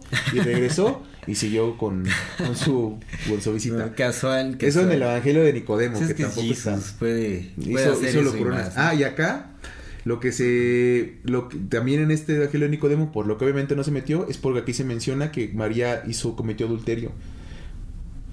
Pues sí, se echó a Dios, pero pues era esposa de José y no debió haberlo hecho. Mm. Entonces, como también lo mencionan, pues nos enterró. El Evangelio de Judas en el siglo II, escrito en griego, pero traducido al copto, es una reivindicación de Judas Iscariote. Que tiene un chingo de sentido, pues, pues, ¿qué puede hacer Judas? Alguien lo tenía que hacer, alguien tenía que ser Sí. ese personaje y le tocó a ese güey.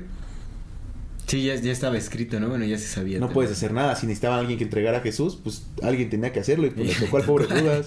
que después se colgó. Se colgó, se arrepintió, no quería hacerlo desde el principio. Pedro lo negó tres veces. Y nadie se acuerda de que Pedro negó tres veces. Sí. Le preguntaron, ¿tú eres el discípulo de Jesús? No, No, no, no, no, güey, quién sabe.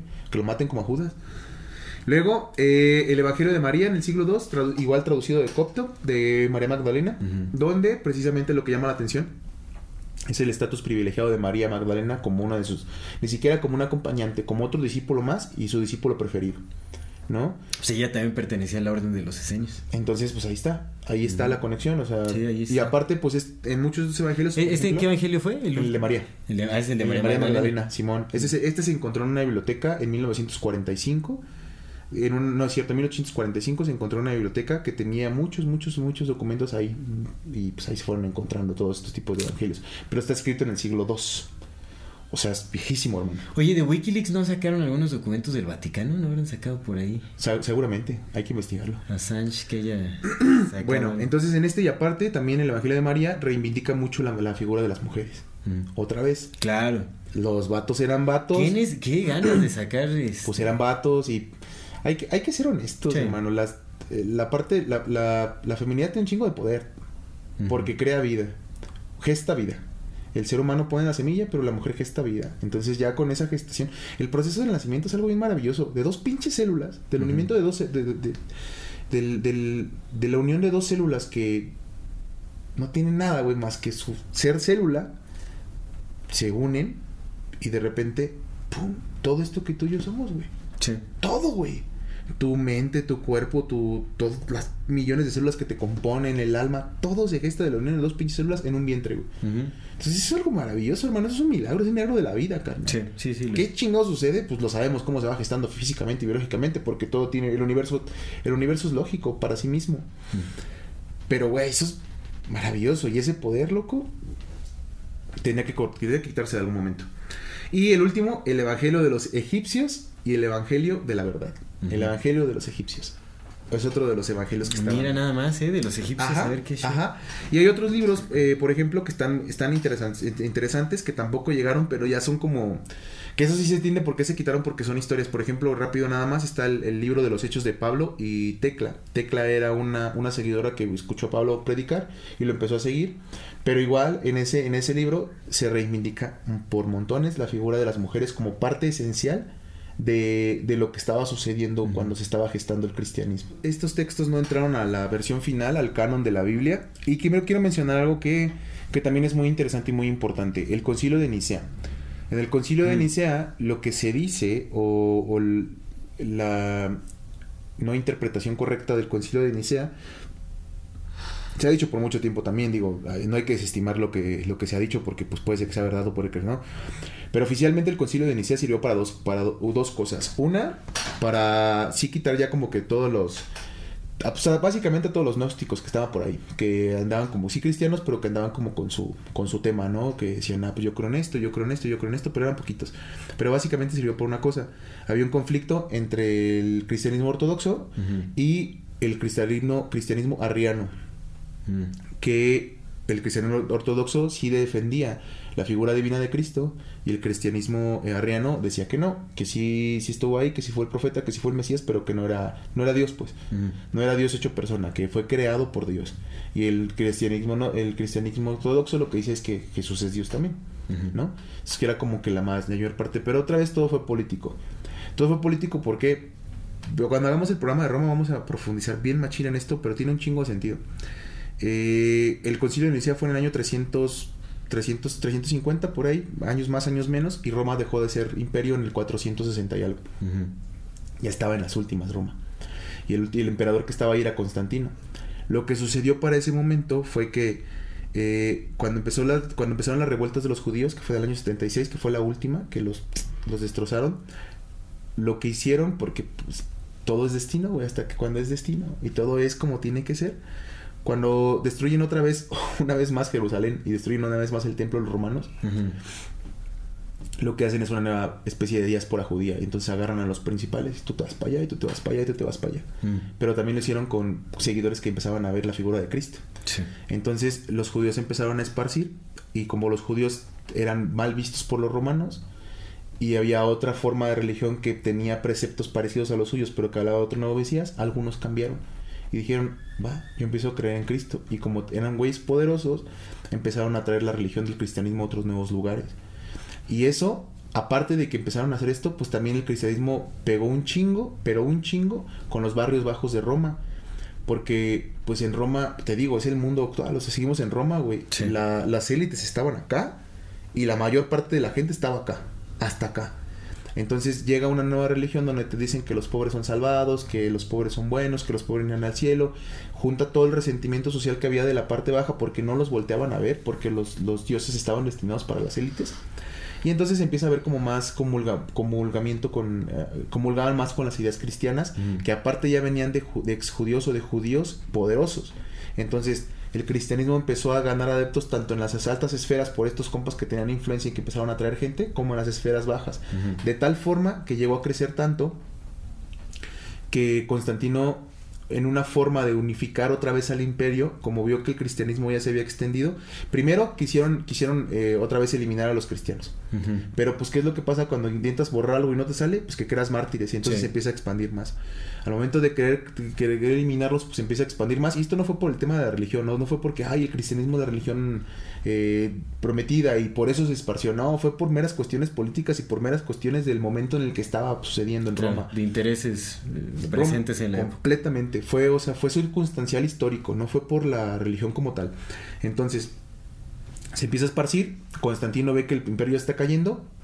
Dice, güey, ¿qué hago? Pues, bueno, primero, como los cristianos están haciendo un chingo de revueltas porque los están matando y más gente los está adaptando, pues va, voy a legalizar el cristianismo. Constantino no, no declaró la religión cristiana como oficial. No fue Constantino. Constantino solamente la legalizó La permitió, pues. la permitió. El que, le- el que hizo la religión oficial fue Tiberio, el emperador Tiberio, como 50, 60 años después de Constantino, Mm. y antes de que se destruyera el imperio. Entonces Constantino, ¿qué fue lo que hizo? Fue como de, ok, ya legalicé todo este pedo, pero se siguen peleando estos güeyes porque ahora se pelean entre ellos, porque unos dicen que sí es el hijo de Dios y otros dicen que, que no, que es Dios mismo. Entonces lo que hizo en el concilio de Nicea fue llegar, unir y les dijo, ah, güeyes, yo voy a ser su mediador y ustedes dense en su madre aquí y lo vamos a hacer. Comento esto, amigo, que, que es como un poco, parece fuera del lado del, de, los, del- de los rollos no muerto, pero otra vez te digo, es porque se cree que fueron los evangelios apócrifos. Y eh, eso también lo comento porque en el concilio de Nicea es importante mencionarlo, no se decidió qué textos entraban y qué no. Esto ya se había hecho desde hace un montón, eso fue evolucionando poco a poco, la Biblia fue evolucionando, de repente algunos padres decían esto se quita, algunos obispos decían esto no, Sí. y se iban mandando cartas. Es una filtración poniendo- gradual, ¿no? Se Sí. van, como que constantemente se van haciendo acuerdos Justo, para ver qué se dice, justo, no. justo. Sí se decidió, o sea, sí fue cierto que se decidió, pero no fue en ese concilio, fueron partes. Y lo que y como que lo que popularizó que el concilio de Nicea eh, haya sido eso fue el, el libro de Dan Brown, el del Código da Vinci. Ah, sí. Sí, eso fue lo que popularizó que fue en ese concilio, pero no fue así. Sí, sí se decidió, pero fue con, con años y años y años. sí. Y luego ya nada más, pues, pues, solitos marcan su destino, hacen legal el cristianismo, luego lo declaran de oficial religión, y yo no sé, pero cuando se declaró la religión oficial, Roma se cayó. Entonces no sé si tenga algo que ver o no, pero ya fue cuando Roma dijo, ya, güey, yo ya estuve, güey, ahora vamos a adueñarnos del mundo, pero ya no como un imperio, sino como, como bases aisladas que vamos a estar conectados. no tan, no tan visible. Pues era muy difícil para todos. Sí. Era muy difícil para esos güeyes, querían seguir moldeando el mundo, pero dijeron, bueno, vamos a dividirnos y ahora hacemos reinados. Y ya cuando hagamos el de Roma, Ya, profundizamos en eso. sí. Pero bueno, eso es lo que quería contarte de los evangelios apócrifos, que están bien está bien interesante, ¿eh? me voy a estudiar varios. Igual para el de Jesús valdrá Sí, sí, sí. O sea, el que sigue es el de los secretos del Vaticano, ¿no? Pues mira, yo creo que el que sigue va a ser el de los orígenes del Vaticano. Orígenes del Sí, Vaticano. carnal, porque, güey, mira, simplemente con hablar de los Borgia nos vamos a llevar un ratote. Esos vatos, esos vatos eran, es- era- eran el diablo, güey, porque eran, eran Roma, amigo. Sí. El Vaticano está en Roma. Sí, son, son los, los hijos de la oscuridad. Está en Sí, los Roma, esenios. De hecho, los, los esenios se estaban preparando para esta pelea, justamente con los romanos, pero era una preparación espiritual. Sí. O sea, imagínate, a llevarla a esos niveles es, es porque sabían lo que venía. Son los, los tiempos oscuros que se iban a prolongar por un gran, gran per- Y, y- y te digo, güey, o sea, el mundo es Roma porque el mundo en la mayor parte era católico hasta que los chinos explotaron y hicieron mil millones. Pero antes de que los chinos fueran mil millones, el mundo era católico. Y Roma está en... El Vaticano está en Roma. El Vaticano es católico. El mundo es Roma. ¿No? Sí. Entonces, es de, de verdad que es bien fácil hacer conexiones. Nada más es cosa de hacerlas. Sí. Pero pues luego no las hacemos porque Sí, no. da miedo, güey. Da miedo, o, o también por conveniencia. eh, no sé, es, es fácil nada más como arraigarte a ciertas creencias y ya quedarte ahí. Es como, Sí. ya estoy cómodo con esto y ya no me muevan de ahí, con esto justifico ciertas cosas, con Sí. esto, ¿no? Llevo más fácil la vida y ya. Y si hay que hablar del Vaticano, amigo, de los inicios de los Va, orígenes. güey, hablemos de los orígenes del Vaticano y ya después sigue lo de- el de Cristo.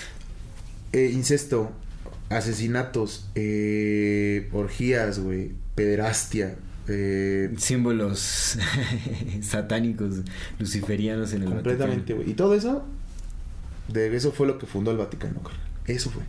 Son los orígenes del Vaticano, carnal. Guerras hechas por el mismo Vaticano, carnal. Desapariciones de personas, desapariciones de mismos, de, de ciudades Sí, comandadas sí, sí. por el Vaticano, loco. Sí, no, sí está muy turbio lo que se mueve, muy, muy, muy turbio. Cuando se supone que el Papa era, era el representante de Dios en la tierra, con sus pinches are- are- arenes de niños y niñas a su no, disposición. ¿no? Sí, no, está horrible. Entonces hay que hablar de los orígenes del Vaticano y después ya hablamos de los secretos del Vaticano. Como los documentos guardados. esos, eso. esos, esos documentos. Pero bueno, eso amigo, eso, por Excelente. eso quería cerrar mi participación. Pues vemos ya entonces, eh, vamos cerrando el, el- el episodio, el tema, para pasarnos a la sección de, Sí. de tu algo curioso. ¿Ese fue tu algo curioso? ¿Qué No, eso, eso, eso fue de los evangelios apócrifos. Vamos, vamos, este... Traigo otro más chido, algo curioso, que está y bien, las está bien recomendaciones. bizarro, güey. A ver, suelta el algo curioso. Mira. Algo interesante. Algo interesante. Siempre eh, le no traigo el- nombre porque no lo, no lo, no lo noté, pero lo, lo busco, se lo mando a Julio para ver si lo puedo poner aquí. Pero es otro de los evangelios apócrifos que se lo quería dejar por último porque está bien. No es cierto, es uno de los textos que no entraron en la Biblia.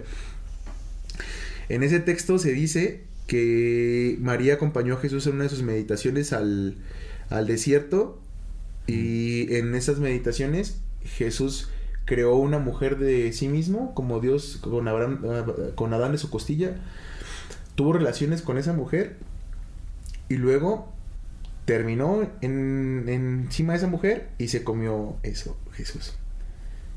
Y eso es uno de los textos que no entraron en la Biblia. Ok. ¿Y luego ¿No otra recuerdas vez- qué texto es? Lo voy a buscar, lo busco Sí, y ya, sí. ya, ya se lo mando. Sí lo tengo, lo tengo ahí en mis, en mis investigaciones, nomás que no lo noté porque dije que está muy raro esa cosa. Pero bueno, ahorita rarísimo. quería comentarlo Sí, porque sí, está... eh, Es que hay banda bien densa, siempre ha habido banda bien densa, pero es un texto, güey, es un texto escrito por un prof- uno de los de los güeyes que estaban ahí, o sea, banda que, que, que, que estudiaba estas cosas. Ujú.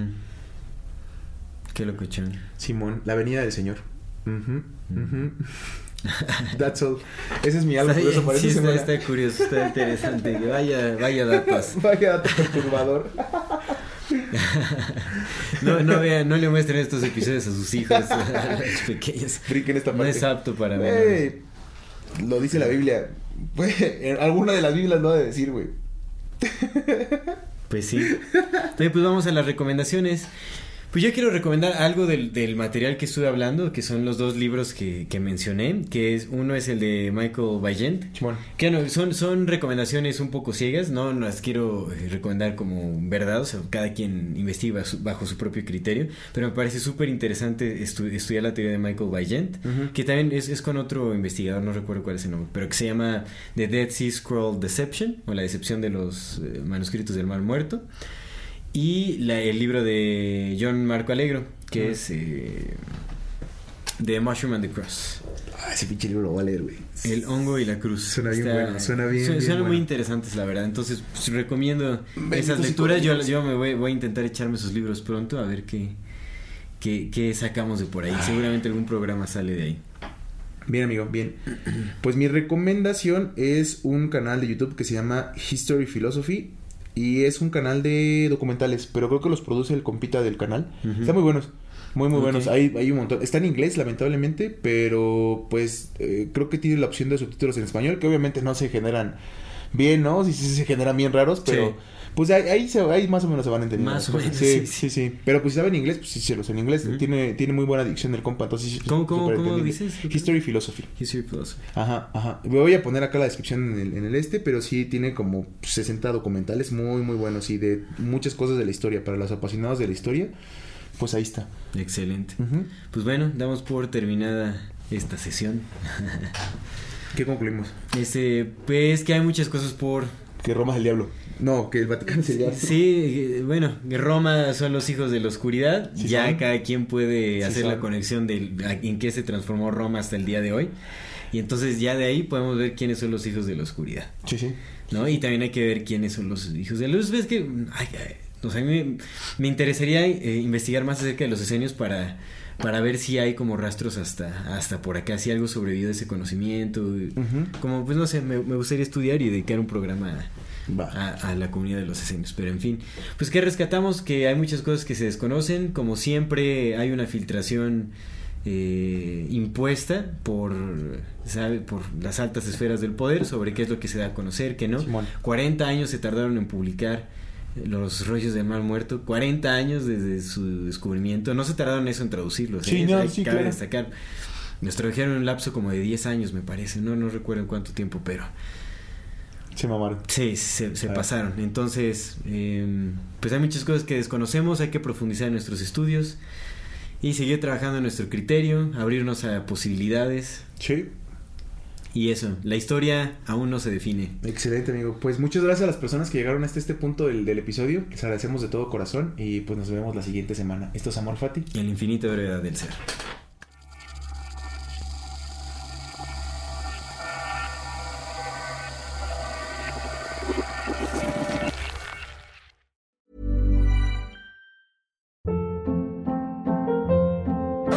Hold up. What was that? Boring. No flavor. That was as bad as those leftovers you ate all week. Kiki Palmer here, and it's time to say hello to something fresh and guilt-free. Hello Fresh. Jazz up dinner with pecan-crusted chicken or garlic butter shrimp scampi. Now that's music to my mouth. Hello Fresh. Let's get this dinner party started. Discover all the delicious possibilities at hellofresh.com.